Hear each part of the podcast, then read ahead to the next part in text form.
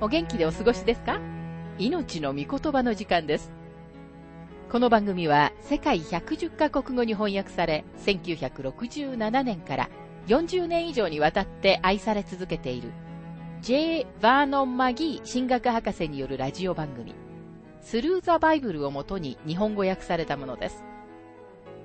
旧新約聖書66巻の学びから画家の学びを続けてお送りしております。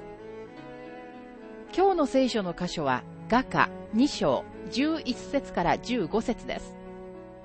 お話はラジオ牧師福田博之さんです。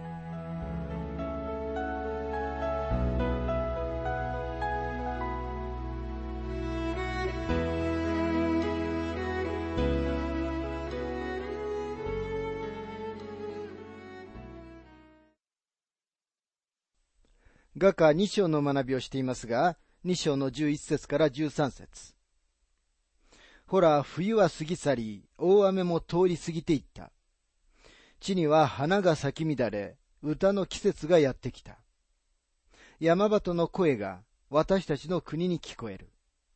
イチジクの木は実をならせ、ブドウの木は花をつけて香りを放つ。我が愛する者、美しい人よ。さあ、立って出ておいで。福音書の物語の始まりにとても多くの歌が歌われていることに気づいたことがあるでしょうか医師であったルカはキリストの誕生の記事を他のどの福音書記者よりも遡って始めていますが、彼はいくつかの歌を記録しています。そこにはザカリアの歌があり、エリザベスの歌があり、マリアの歌があり、アンナの歌があり、シメオンの歌があります。主の誕生には多くの歌が関わっていました。その後教会は賛美歌を歌い始めました。そして教会の人々の大きな喜びによって、ローマ世界が彼らに注目をしたのです。いつの日か私たちが主の見舞いに行くとき、私たちは新しい歌を主に向かって歌うことになります。なぜなら、主は素晴らしいことをなさったからです。まさに空の鳥の歌声と無数の花々は主がくださった偉大な救いのゆえに、喜びに満ちた感謝を思い起こさせるはずです。キング・ウェル・マーシュは次のような詩を書いています。このきらめく栄光の王に向かって歌え。すべての命あるものよ。主の皆を賛美せよ。心と声と銀の鈴のように鳴り響かせよ。この日がもたらした慰めのために。興味深いことには、古い聖書には、歌の季節という箇所は、刈り込みの季節と訳されています。鳥が歌う季節は、同時に、ブドウの刈り込みの季節でもあるのです。実をならせるために刈り込まれた枝と、美しさのために簡潔にされた歌とは、ヘブル人の記者たちによって同じように表現されていますから、歌うことと刈り込むことのどちらが意図されていたかを決定するのは困難です。ブドウの枝を刈り込むということは、まさに主イエスがこれからすると言われたことでした。主はヨハネ15章の1節から2節で次のように言われました。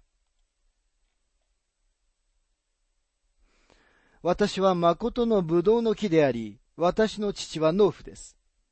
私の枝で実を結ばない者は皆、父がそれを取り除き、実を結ぶ者は皆、もっと多く実を結ぶために刈り込みをなさいます。私たちはこの地上にいる限り、刈り込みをされる立場にありますが、でも、私たちの行く手には、歌を歌う時が待っているのです。またここには、山鳩の声が私たちの国に聞こえるとありますが、山鳩は野生の鳩で、ちょっと小さめであるほかは、どこにでもいる鳩ととても似ています。鳩はいつでも平和の象徴でした。洪水が引いた後に、鳩が箱舟から出て、オリーブの葉をノアのところに持ってきたのがその理由です。それは平和を語りました。なぜなら、洪水による裁きが終わったことを意味していたからです。同時に山鳩は私たちの救いが完成したことを語っています。なぜなら裁きが過ぎ去ったからです。裁きが過ぎ去ったのは、キリストが私たちのために裁きを担ってくださったからなのです。主は私たちのために裁きを耐えてくださいました。ですからあなたも私も死を信じているなら完全に救われているのです。そして私たちの救いは私たちが誰かではなく、キリストが私たちのために何をしてくださったかによっているのです。あなたの罪は自分自身の上にあるか、あるいはキリストの上にあるかのどちらかしかありません。もしあなたの罪がまだあなたの上にあるのなら、あなたはまだ裁きを受けます。しかしもしあなたがキリストを信じたのであれば、あなたの罪は主の上にあります。主がその罪をあなたのために負ってくださったので、裁きは過ぎ去りました。信仰によってあなたは救いを得たのです。山鳩は私たちのために主が作ってくださった平和を語っています。敬挙の時に多くの生徒たちがキリストにお会いするのはこのためです。極上の生徒たちだけが敬挙されると信じている人たちがいます。でもキリストが教会のために来られるときに、キリストと共に連れて行っていただけるというのが、すべての信者の望みなのです。私たちは、主と共にいるためにそこに行きます。それは、私たちが極上の生徒だったからではなく、主がご自分の十字架の血によって平和を作ってくださったからなのです。山鳩はその象徴です。朝一番の早起きは山鳩です。山鳩は今まさに来ようとしている新しい日を予告します。イギリスの賛美歌作家アイザック・ワッツは次のような賛美歌を作っていますが、おそらく明らかに彼はとても長い時間をかけて画家を学んだのだと思います。冬の状態は去った。霧は逃げ去り、春がやってきた。神聖な山鳩の声が聞こえ、新しい喜びに満ちた年を告げる。キリストイエスが我が愛する者よ。さあ立って出ておいで、と言われるとき、私たちの心は喜んで、風よりも早く飛び、そして地上のすべての楽しみを後にする。またここには、イチジクの木を実らせ、ブドウの木は花をつけて香りを放つとありますが、これらは皆、春の印です。そして我が愛する者、美しい人よ。さあ、立って出ておいでとありますが、第二テサロニケ人への手紙4章16節には次のように書かれています。それからキリストにある死者がまずはじめによみがえり、主イエスはまた十字架で死なれる前に、弟子たちに次のように言われました。ヨハネ14章の2節から3節あなた方のために私は場所を備えに行くのです。私が行ってあなた方に場所を備えたら、また来て、あなた方を私のもとに迎えます。私のいるところにあなた方をもおらせるためです。私たちはやがて蘇るときに、確かに我が愛する者、美しい人よ、さあ、立って出ておいでという主の声を聞くのです。画家2章の14節岩の裂け目、崖の隠れ場にいる私の鳩よ。私に顔を見せておくれ。あなたの声を聞かせておくれ。あなたの声は愛らしく、あなたの顔は美しい。詩編記者は山端の表現を使って次のような嘆願をしています。詩編74編の19節あなたの山本の命を獣に引き渡さないでください。主はあなたを死に引き渡されることは決してありません。主はあなたを岩の裂け目に隠してくださると書かれています。そしてその岩とは、キリストを象徴しています。主こそ、教会がその上に建てられている岩なる方なのです。主はあなたの裁きを担われました。ですからあなたは主にあって完全にその中に憩い休むことができるのです。そのことはあなたに心の満足だけではなく、あなたの安全も保証してくださいます。ですからもしあなたが今日、救いの岩なる方の上に信仰によって立っているのなら、あなたは永遠に救われて、そして安全なのです。たとえあなたが確信を持っていなくても、それでも完全な救いの岩であるお方によって、あなたは100%安全なのです。小柄なスコットランド人のご婦人が自分の救いについて大きな確信を持って次のように語っていました。あなたは岩なる方の上でとても安全であるように振る舞っていますね。と誰かが彼女に言いました。彼女は答えました。その通りです。私は時々岩なる方の上で震えることもありますが、岩なる方は私の下で震えるなどということは決してありません。鳩は精霊の象徴でもあります。精霊は鳩のように主イエスの上にお下りになりました。そしてキリストのうちにあるすべての人は、その鳩のような御霊がその人のうちに住んでおられるのです。ローマ人への手紙8章の9節にはこのように書かれています。キリストの御霊を持たない人は、キリストのものではありません。そして本物の信者は、単純さと温和さにおいて、鳩のようです。主は私たちのように次のような警告をされました。マタイ10章の16節蛇のように悟く、鳩のように素直でありなさい。ところで鳩は愚かな鳥ではないかと思います。先日車を運転していた時私は偶然鳩にぶつかりました。おかしな鳩がハイウェイに立っていて、ぶつかる直前までじっと動かずにいたのです。ぶつかってしまったことを後悔しましたが、私は思わず言ってしまいました。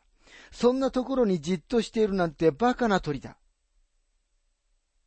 ご覧のように、あなたも私も今日の世の中で、鳩のように無害でいるだけでなく、蛇のように賢くならなければなりません。そうでなければ、あの鳩のように惹かれてしまうのです。マギー博士は鳩を引いた経験があるようですが、私は夜大きな鹿にぶつかったことがあります。また鳩は臆病な鳥です。主は、ホセア11章の11節で次のように言われました。彼らは鳥のようにエジプトから、鳩のようにアッシリアの地から震えながらやってくる。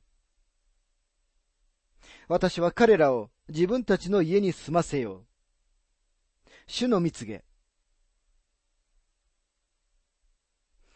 ですから鳩には岩の裂け目の隠れ家が必要なのです。私は槍の傷跡を通してキリストの心の中に入ったと誰かが言ったように、キリストは私たちのために傷を受けられた美しい救いの岩なのです。英国国教会の聖職者であり、賛美歌作家であるオーガスタ・ M・ トプレディは次のような素晴らしい賛美歌を書いています。とこしえの岩、私のための裂け目よ。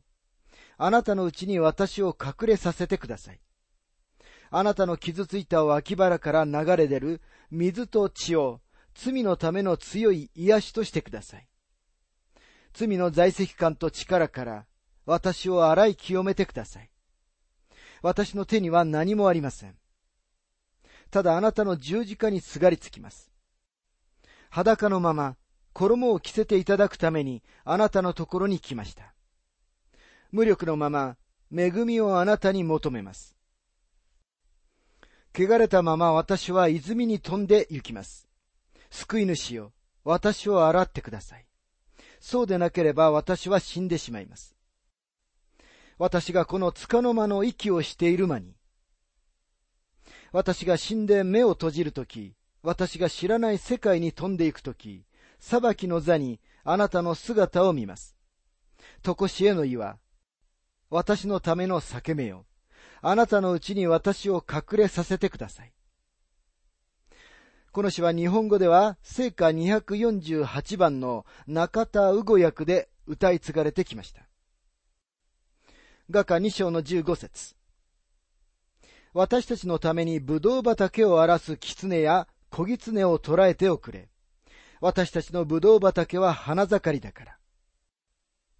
塀や壁を建てれば大きな狐が入れないようにすることはできましたが、小狐たちが問題でした。小狐たちはそれでもそこに忍び込むことができたのです。彼らは忍び込んでブドウをダメにし、若い枝を引き裂いてしまうのです。ここには私たちのためのメッセージがあります。狐とは捉え難い罪と、また他の人たちを堕落させる狐のような人々のことです。そのどちらもバプテスマのヨハネによって断固として日の光の中に引っ張り出されました。捉え難い罪については、バプテスマのヨハネは次のように言いました。ルカ3章の11節下着を2枚持っている者は、一つも持たない者に分けなさい。食べ物を持っている者もそうしなさい。そしてルカ3章の13節から14節決められたもの以上には何も取り立ててはいけません。誰からも力ずくで金をゆすったり、無実のものを責めたりしてはいけません。自分の給料で満足しなさい。その後、バプテスマのヨハネは、主があの狐と呼ばれたヘロデの罪を指摘しました。ヨハネは彼には、他の人の妻を取って結婚する権利はないと言ったのです。今日でも、牧師がそのように人の罪について率直な説教をするならば、大抵人気がなくなります。ヘロデはヨハネの首を跳ねて殺しました。でも現代の教会の中に入り込んで問題を起こすのは若い狐たちなのです。小さな罪が信者の交わりをダメにし、クリスチャン生活を腐敗させるのです。例えば、怠慢という小さな罪があります。ヤコブ4章の17節にはこのように書かれています。こういうわけで、なすべき正しいことを知っていながら行わないなら、それはその人の罪です。ここにあの小狐たちの一匹がいるのです。それは怠慢の罪です。私たちは神様のためにしなければならないと分かっていながら、それをしないでいたことがどれほどあったことでしょうか何度このような形で罪を犯していることでしょうか主イエスは善を行って町から町へと回られたと書かれています。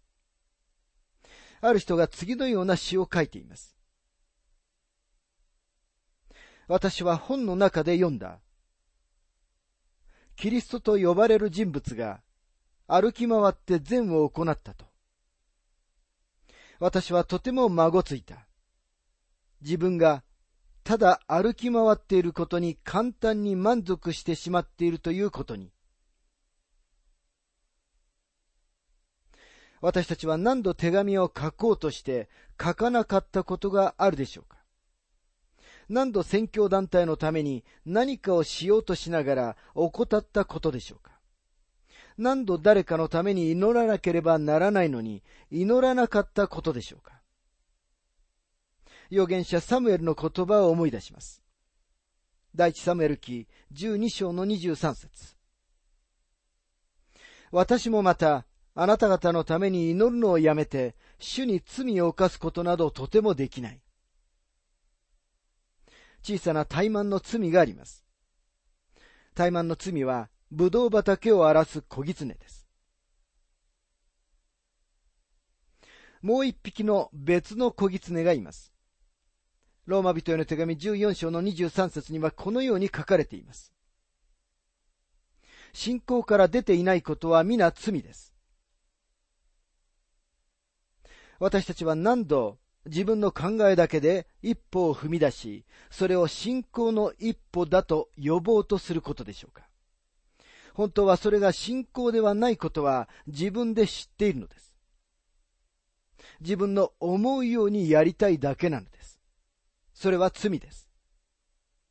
忍び込んできて神様の働きをダメにする小狐です。私たちにはまさに傷んで折れた足に寄りかかり、その足によって自分たちを支えて経験ぶった態度を保とうとする傾向があります。私たちはそれが本当ではないと分かっていながら、私のことをしているのは、神様が私をこのように導いておられるからだ、などと軽々しく言うのです。ローマ人への手紙は、私たちに何事でも信仰から出ていないことは皆罪であると教えています。エコひいきをすることも神様の民の間で見られるもう一匹の小狐です。ヤコブは鋭くそのことを指摘しています。ヤコブ書2章の9節しかしもし人をエコひいきするなら、あなた方は罪を犯しており、立法によって違反者として責められます。残念ながら一部の教会ではよく知られている人や金持ちは礼拝の中で認められて、おそらくは彼らよりももっと敬虔な貧しい人が全く無視されるという現実を見るのはなんと悲劇的なことでしょうか。これも私たちの時代に神様の働きをダメにする小狐のうちの一匹です。それから自由に神様に捧げ物をしないという小狐がいます。間違っているのは、捧げる金額だけではありません。捧げる態度です。そのすべての偽善です。私たちは、私たちはすべてのものをあなたに捧げますなどと歌います。それでいて、献金の時に10円玉しか入れないのです。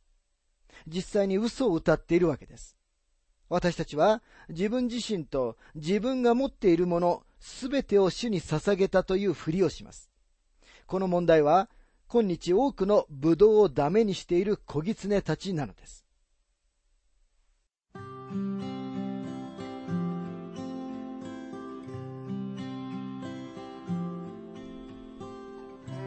命の御言葉お楽しみいただけましたでしょうか？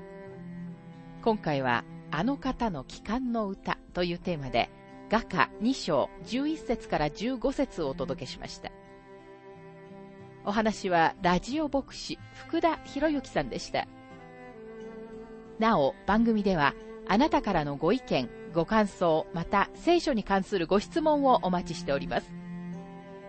お便りの宛先は、郵便番号592-8345大阪府堺市浜寺昭和町4-462浜寺聖書協会命の御言葉の係メールアドレスは全部小文字で ttb.hbc.gmail.com です。どうぞお気軽にお便りをお寄せください。それでは次回までごきげんよう。